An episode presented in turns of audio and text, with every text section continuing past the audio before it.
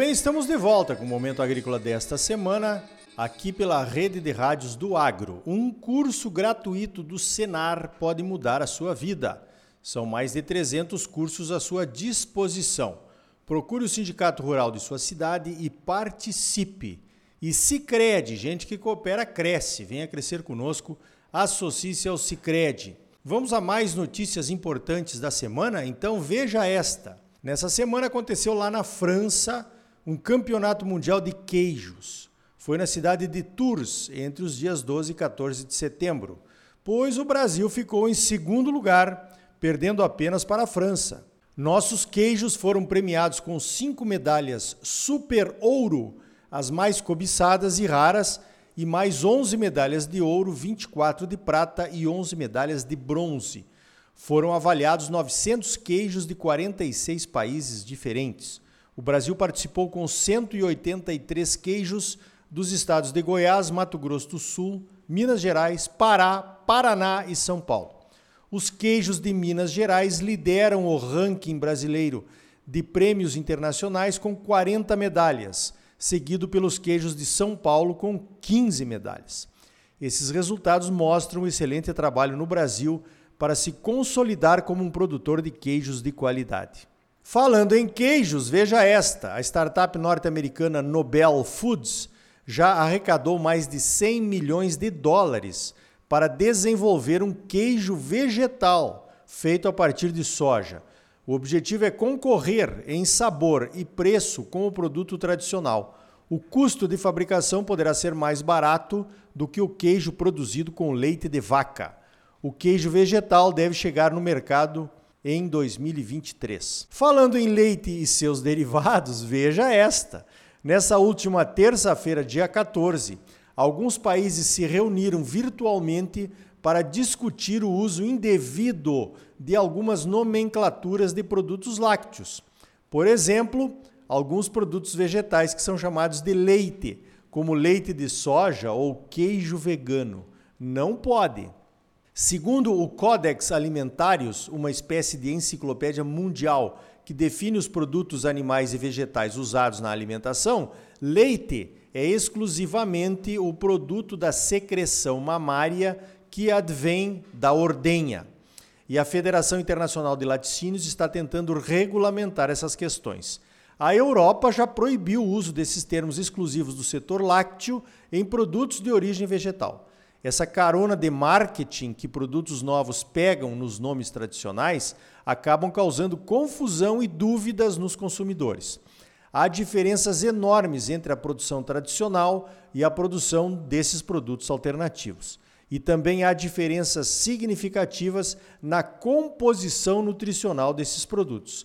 Então, os consumidores precisam ser bem informados, é preciso ter transparência. É claro que essa discussão de nomenclatura de produtos alternativos no setor dos lácteos nos leva imediatamente a pensar na moda das carnes vegetais ou de laboratório. E veja que eu já comecei me referindo a elas de forma errada, né? chamando de carnes. Não são carnes, então não podem ser chamadas assim.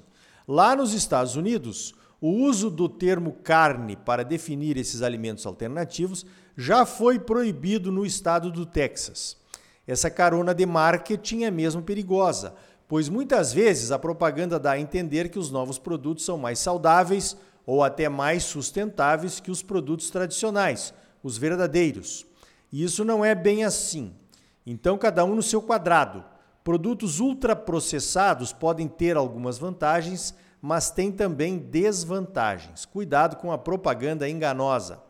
De qualquer forma, o resumo de tudo isso é que pesquisadores tentam inventar uma máquina de laboratório que use matéria-prima vegetal e transforme essa matéria-prima em proteína de alta qualidade para os seres humanos.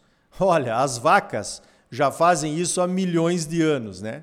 E ainda por cima vão sozinhas em busca da matéria-prima que são as pastagens. Veja esta, nesse dia 16 de setembro, quinta-feira, o plantio de soja começou em Mato Grosso e em outros estados brasileiros.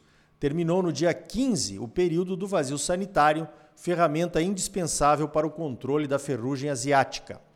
E a turma entrou firme no plantio, principalmente nas regiões que receberam boas chuvas nesses últimos dias. começou o milagre da multiplicação dos grãos. Algumas dezenas de quilos de sementes de soja distribuídas em um hectare vão gerar entre 13 e 4 toneladas de produto ao final de um período de 95 a 110 dias em média. É claro que precisa luz solar, chuva e cuidados especiais, como uma boa adubação e o controle de ervas daninhas, de pragas e doenças que ameaçam a produtividade. E aí entra o trabalho dos produtores e de seus colaboradores, os trabalhadores rurais. Então, bom trabalho e boa sorte a todos. Pois então, as boas condições climáticas e a ciência desenvolvida para a produção em clima tropical fizeram do Brasil essa potência agropecuária, com benefícios para a nossa economia e para toda a nossa população. Mas tem gente que quer mais e se propõe até a arriscar todo esse sucesso.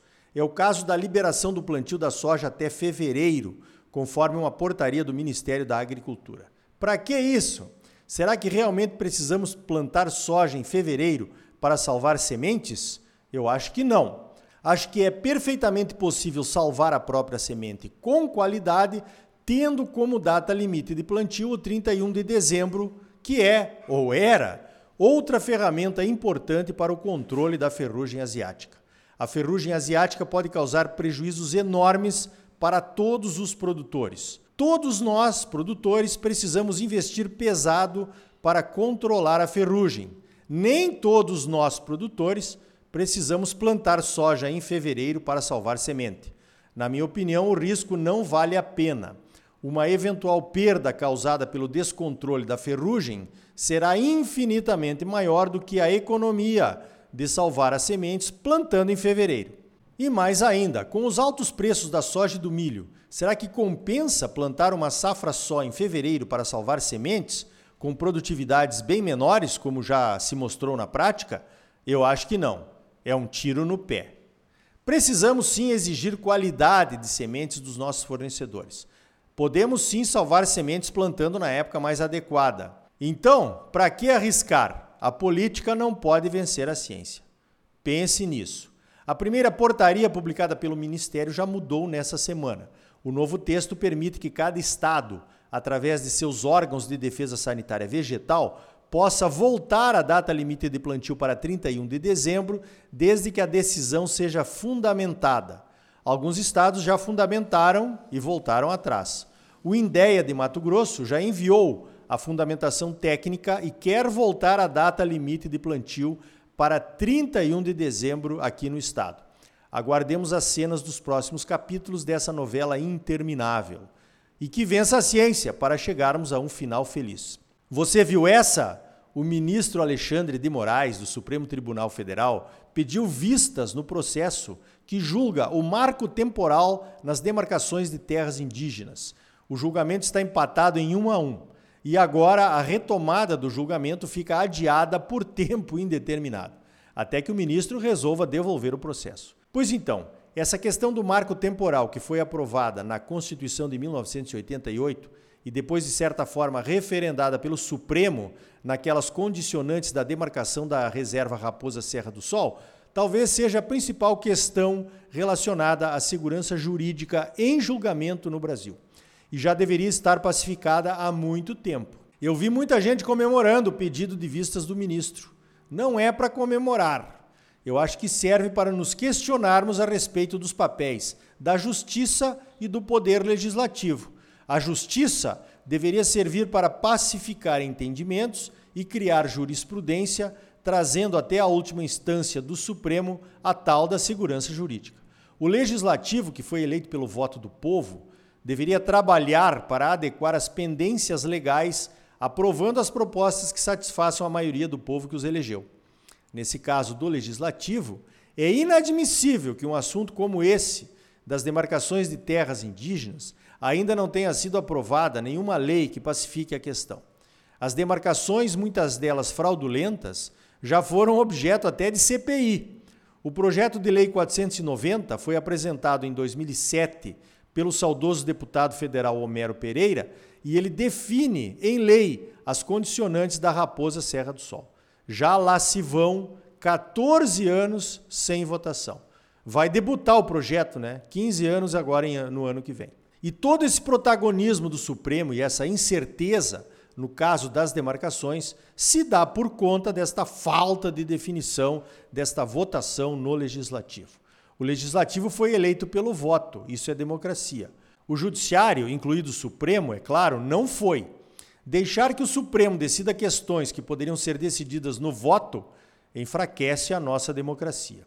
E aí, vamos aproveitar as vistas ao processo e aprovar a PL 490 e acabar com essa angústia de tantos produtores rurais pelo Brasil afora? Vamos fortalecer a nossa democracia? Então, a bola está com o Congresso Nacional. Então tá aí. No próximo bloco, novidades nos repasses dos recursos do FCO através do Cicred. A conversa é com o diretor executivo Seneri Paludo. E ainda hoje, no quinto episódio da nossa série O que vem por aí, vamos conversar sobre o combustível do futuro. Será o carro elétrico? Serão os biocombustíveis? O que será que vem por aí nos nossos combustíveis, hein? Voltamos em seguida com mais momento agrícola para você, num oferecimento do Sistema Famato Senar. Sistema sindical forte e agropecuária próspera. E não esqueça, Sicredi. Gente que coopera cresce. Associe-se ao Sicredi e venha crescer conosco. Não saia daí, voltamos já. Música